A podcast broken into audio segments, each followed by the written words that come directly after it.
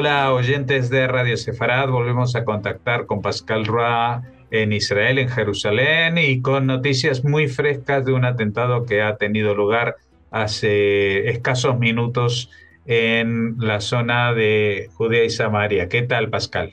Ya, Jorge, sí, efectivamente. Hoy el día 146 desde el 7 de octubre y hoy no vamos a empezar con lo que pasa en Gaza, eh, no lo que pasa en la franja, sino lo que pasa en Jerusalén Este y Cisjordania.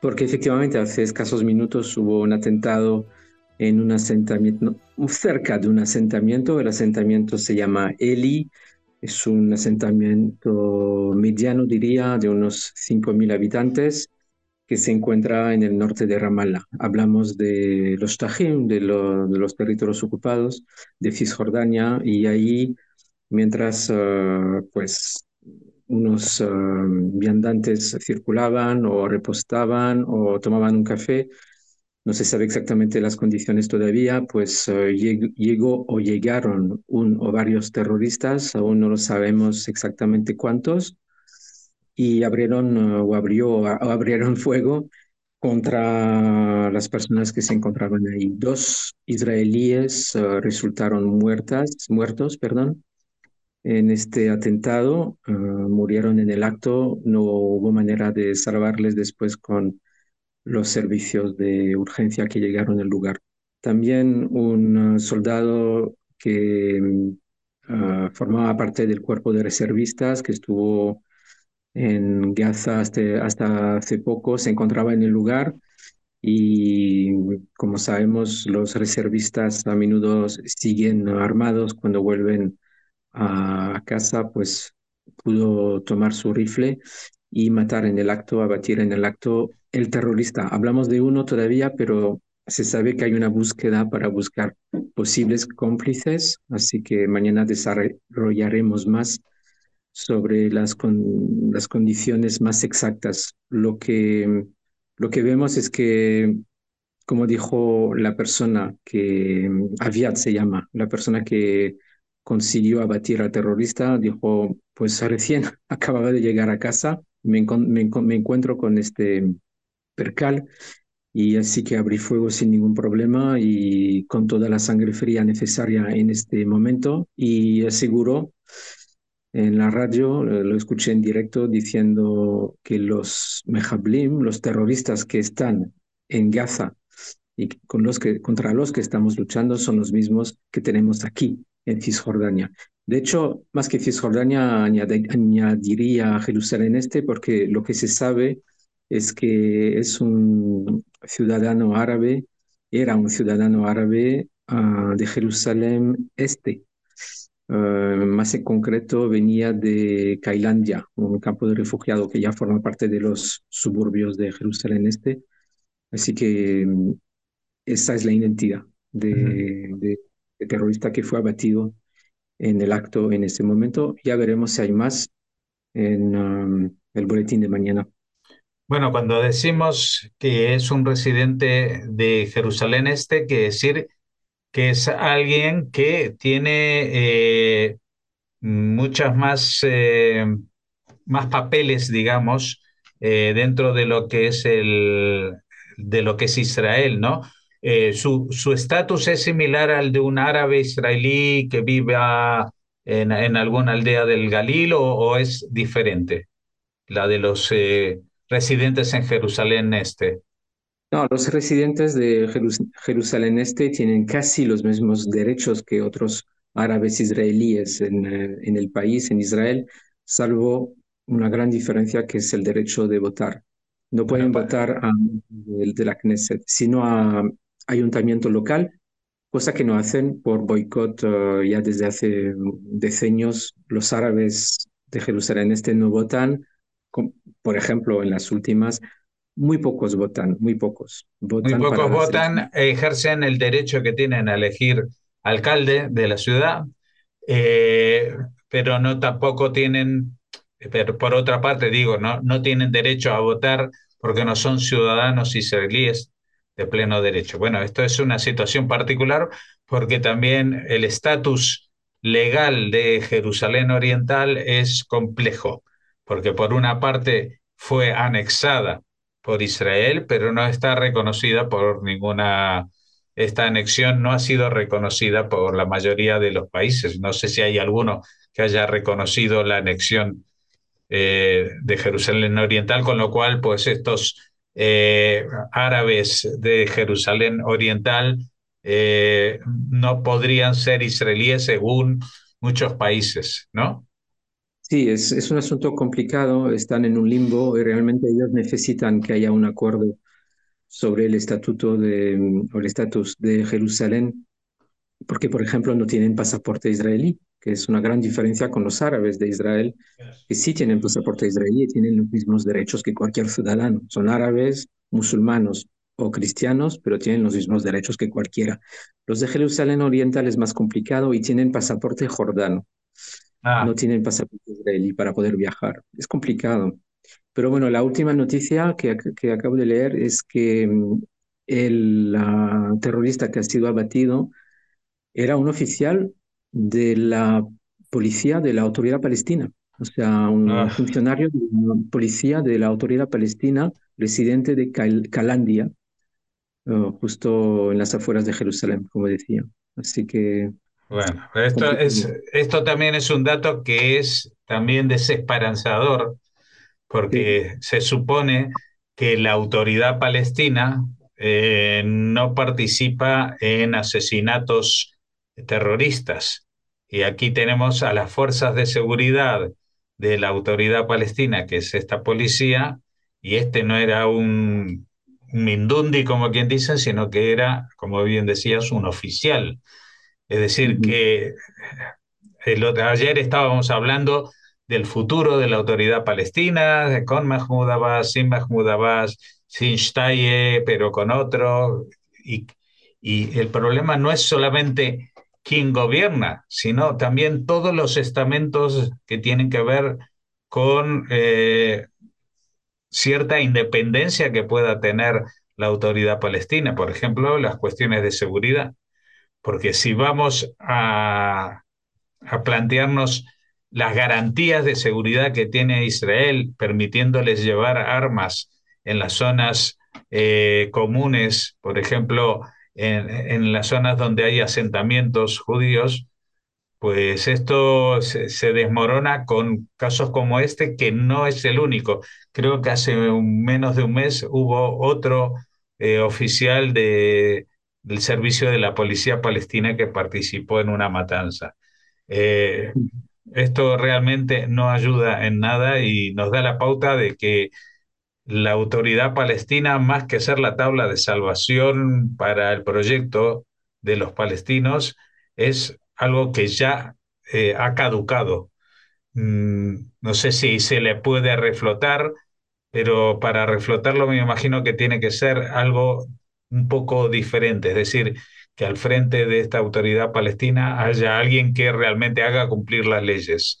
Eh, no que un día sí, otro no, que cuando habla en inglés sí, pero cuando habla en árabe no, etcétera, etcétera. Es decir, esta situación es muy complicada porque todo el tiempo estamos hablando de qué se va, qué va a pasar con Gaza cuando acabe la guerra dentro de las semanas que tarde en acabar, ¿no? También nos preguntamos qué va a pasar con la frontera norte, pero eh, mucho más cerca del corazón de la población israelí está Cisjordania y tampoco se sabe qué va a pasar con Cisjordania, porque ya no es solamente que eh, no lancen misiles desde allí, es que están al borde de la anarquía.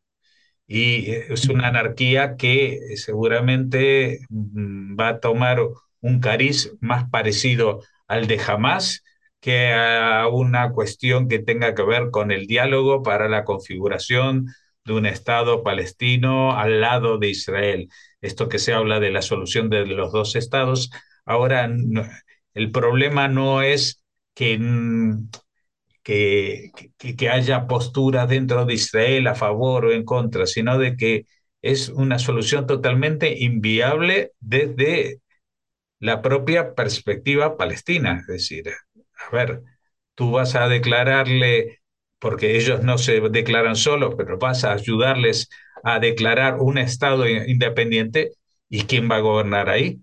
Porque los que gobernaban están siendo totalmente atacados, denostados, incluso sus soldados, como estos oficiales de, de, de la policía, que son los que van armados, están atacando a Israel de forma, en forma de, de ataques terroristas. Es decir, eh, si, si, empezamos así, pues no va a durar ni, ni 48 horas un Estado palestino.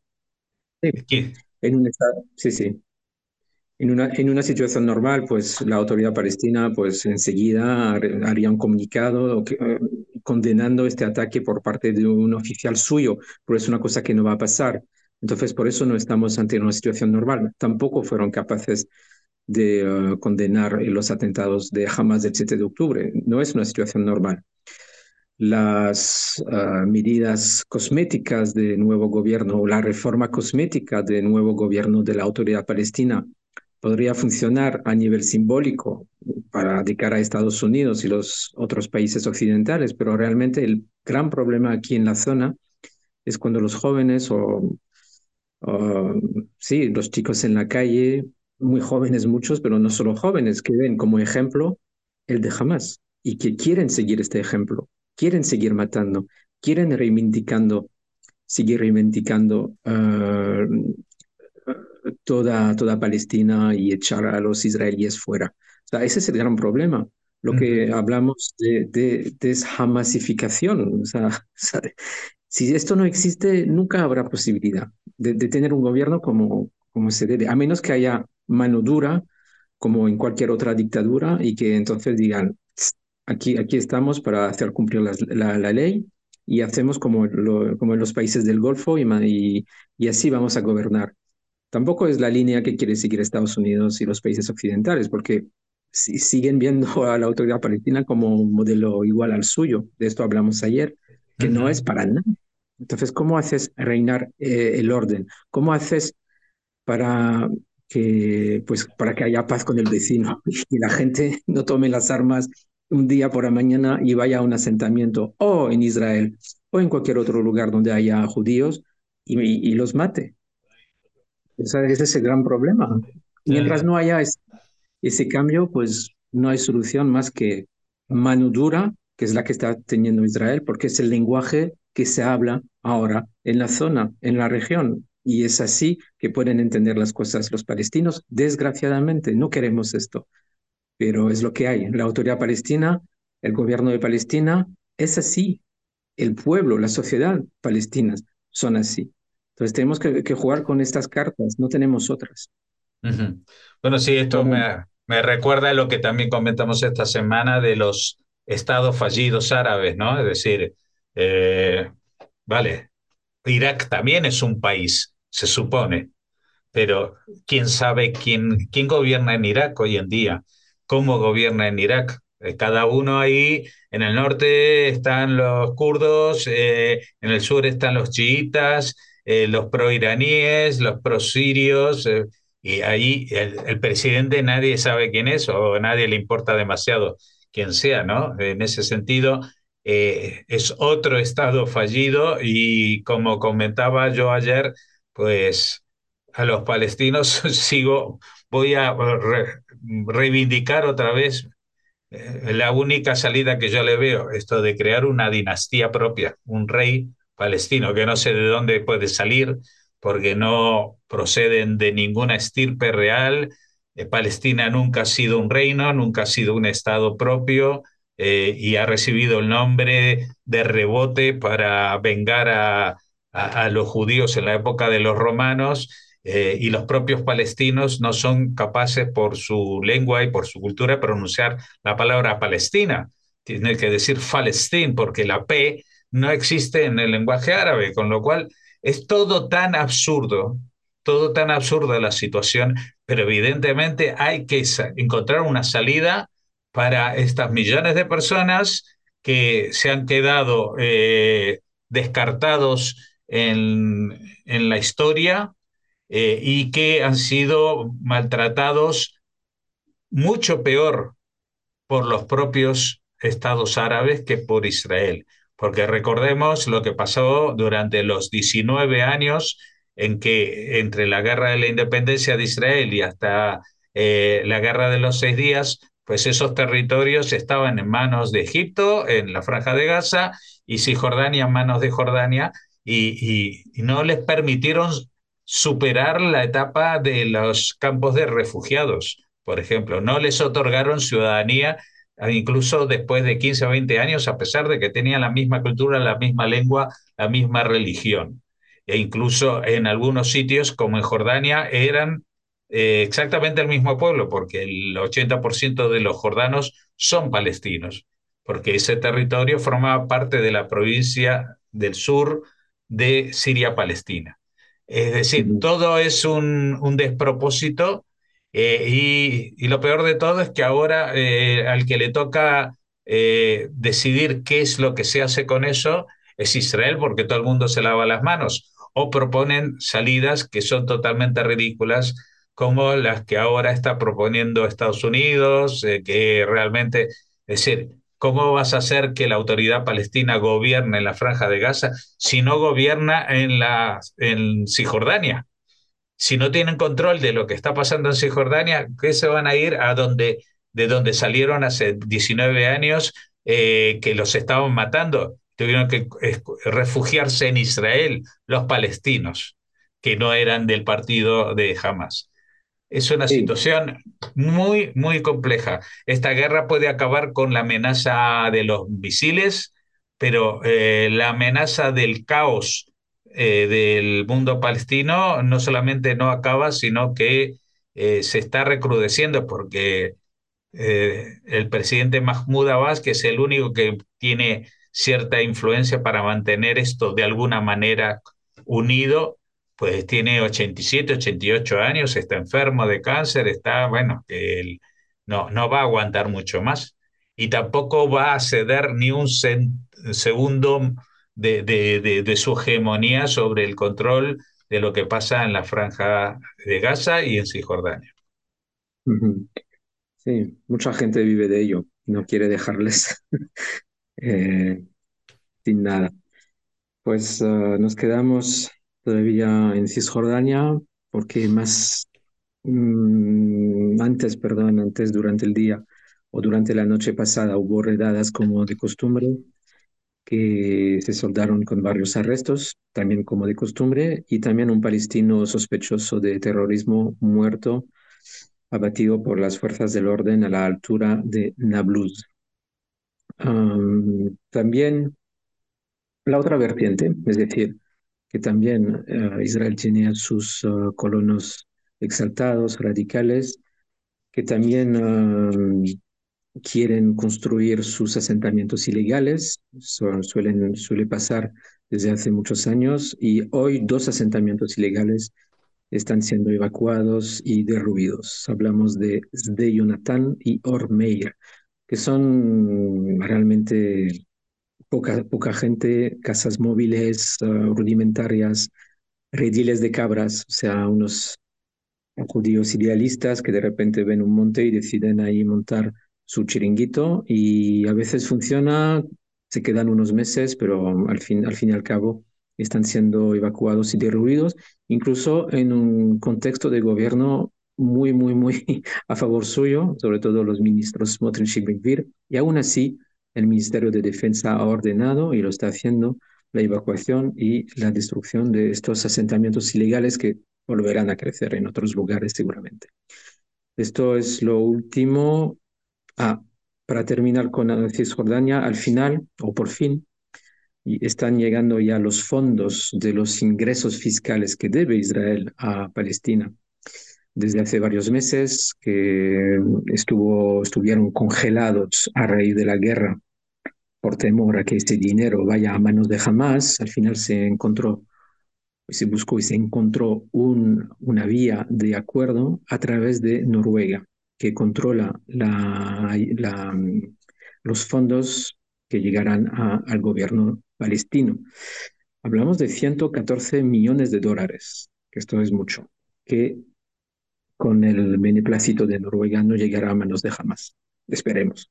Esto es del frente, y hablo de frente porque es un frente de Cisjordania y abro otro frente que es el de Gaza. ¿Qué pasa en Gaza hoy? Pues todavía tienen misiles y cohetes y muy, muy temprano por la mañana hubo sirenas en la Otefazda, es decir, en la frontera uh, muy cercana entre Israel y Gaza. Y hasta hace unos pocos minutos también en Sderot se oyeron alarmas, con varios cohetes que cayeron o en campo abierto o fueron interceptados por um, la cúpula de hierro. Pero de lo que más se habla hoy y se sigue hablando no es tanto las operaciones, diría, cotidianas en cañones, ciudad de Gaza, sino de un hecho que mm, tiene que ver con la ayuda humanitaria. Um, sabemos que jamás en, ese, en esa guerra asimétrica, que no, no, lucha con las mismas armas que cualquier otro ejército, que no es ejército, lucha con otras armas y una de ellas es la opinión pública internacional. El llanto y la compasión que siguen buscando, porque de, de repente, como, como, suele, como, como, suele pasar cuando de repente hay, hay, un, hay un hospital uh, atacado o supuestamente atacado por Sahal, como pasó en los, en los primeros días de la guerra, pues hoy no ha tocado a un hospital, sino a una muchedumbre que estaba esperando la ayuda humanitaria cerca del puesto mm, fronterizo de Nitzana, es decir, el lugar por donde transita la ayuda humanitaria, los camiones que llegan desde Israel o desde, desde Egipto, en este caso, a, bajo el control de Israel, a Gaza. Entonces hablamos de las 4 de la mañana, cuatro y media de la mañana, llegan unos 30 camiones estaban de camino al norte, pero de repente pues hay como una movilización de gente, mucha gente alrededor que intenta coger lo que puede de, los, de los camiones. Hubo uh, pues uh, mucha confusión, mucho lío. Y en este lío hubo muertos y heridos. Jamás enseguida acusa a Zahal de haber bombardeado a civiles de madrugada, causando esas muertes estas muertes, perdón. Entonces hubo una investigación uh, de, de con fotos, con vídeos y al final, ¿qué fue? Pues mientras estas personas acudían, o sea, acudían a recibir ayuda humanitaria recién llegada, pues resulta que mucha, mucha gente murió aplastada por la muchedumbre, o sea, por la multitud o atropellada incluso por los camiones. Pero también hubo un grupo de hombres que se, acer que se acercó a un tanque o a varios tanques de, de Tzahal en las inmediaciones, estaban controlando desde lejos y en este, este, en, este caso, como pasa en las leyes de guerra, cuando el militar, el soldado se siente amenazado, dispara al aire y en el peor de los casos, y hubo estos casos uh, muy pocos casos, pero los hubo, dispararon hacia las piernas de algunos que se, estaban acercando demasiado. Y eso es lo que pasó. No hubo de ninguna manera muertos por fuego de Tzahal, de ninguna manera. También está documentado a través de imágenes y vídeos. Y los muertes, pues, fueron por los atropellos tanto de la gente, de la multitud o de los camiones. Lo que sabemos también es que los camiones que se extirparon de este lío se fueron hacia el norte y de, camino fueron, como, es costumbre, saqueados por gente armada.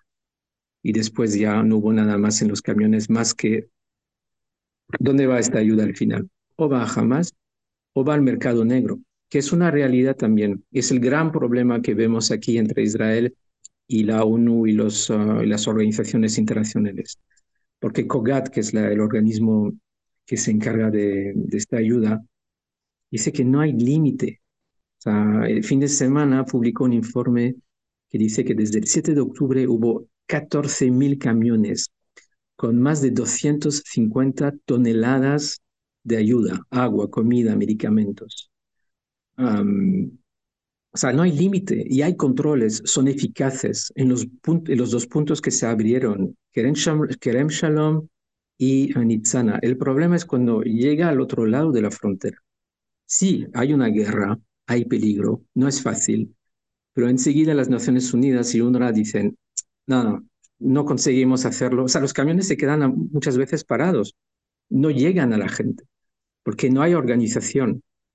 Las Naciones Unidas, y lo vemos con, con la FINUL en, en el Líbano, lo vemos aquí en Gaza, son totalmente ineficaces, no hacen absolutamente nada, no pueden hacer nada frente a Hamas, frente a los hombres armados, que incluso pueden pertenecer a otros grupos que no son Hamas, pero que, como dijimos ayer, forman parte de los clanes que luego distribuyen a su manera la comida, los medicamentos, los medicamentos a precio de oro, porque ahí empieza el mercado negro y llega a su, a su gente primero y a los que pueden pagarla. O sea, no está funcionando la repartición, la distribución en general de la ayuda humanitaria en el otro lado de la frontera. O no, es, no está funcionando bien. Voy a matizar. Alguna llega, pero no toda la que debería llegar. Por parte de Israel, que no se encarga de eso. Por parte de Israel, está haciendo su labor, está haciendo su trabajo, deja pasar los camiones. Una vez dentro, es el, es el gran problema. ¿Dónde va? Hombres armados, um, saqueos, uh, distribución, distribución a, los familiares, a los amigos, a la gente de Hamas, mercado negro. Es el gran problema. Por eso, desde hace varios días ya han empezado a lanzarse desde el aire, estamos viendo imágenes al respecto, lanzamiento desde el aire de, alimentos, de medicamentos, coordinados también con, con COGAT en varios puntos de la franja, también al norte, donde sigue habiendo gente civil, por parte de Francia, Estados Unidos, Egipto, Jordania, a veces con problemas. Hemos visto que a veces llegaba al mar o por cuestiones de viento llegaban en territorio de Israel. O sea que esto se está coordinando, es una de las maneras de eh, conseguir que al final llegue la ayuda humanitaria a la gente que lo necesita.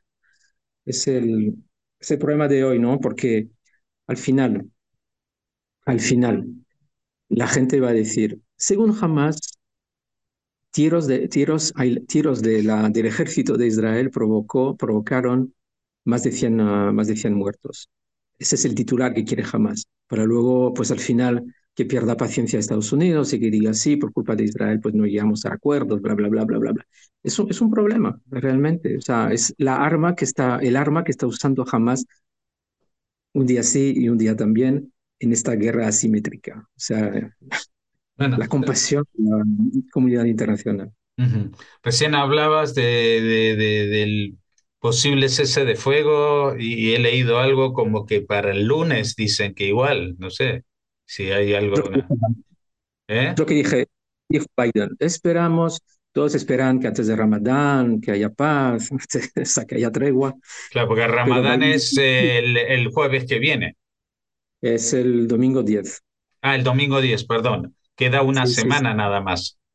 Queda poco día, poco menos de 10 días. 10, pero sí, Biden, Biden expresó, sí, espero, espero que para el lunes, y recién uh, corrigió este, esta declaración diciendo, estamos de, de, igual el lunes está demasiado, he estado demasiado optimista, vamos a esperar. Yo no veo nada, o sea, no, ni siquiera en los medios israelíes se habla, de, se habla de esas negociaciones.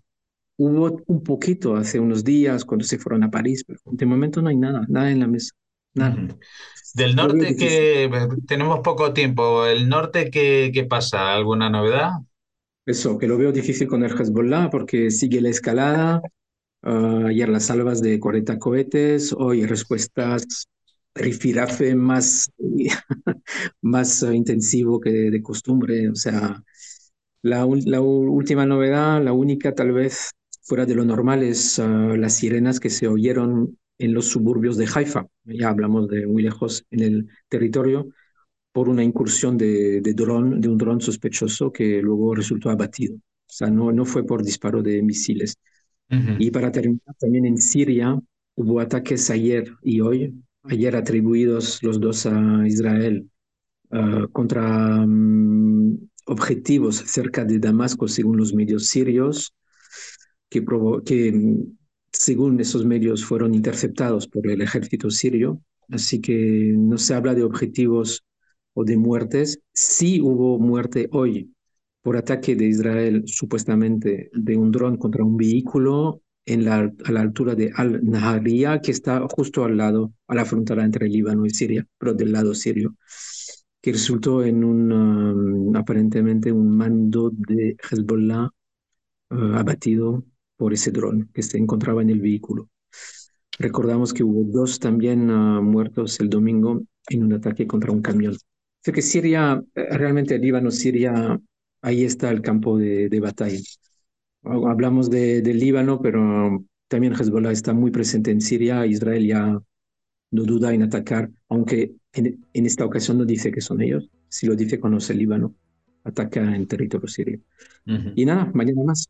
Bueno, mañana más y esperemos que, que no mucho más, porque con esto ya tenemos bastante, especialmente la noticia de este atentado y, y, y, lo que empezamos a conocer como la identidad del, del terrorista que realmente es uno de, de, los peores presagios, ¿no? Es decir, si ya es un terrorista, pero que encima es un, un oficial de policía de, de los palestinos, entre comillas, buenos y pacíficos, como son los de la autoridad palestina, a los ojos de, de muchos gobernantes en el mundo, pues apaga y vámonos.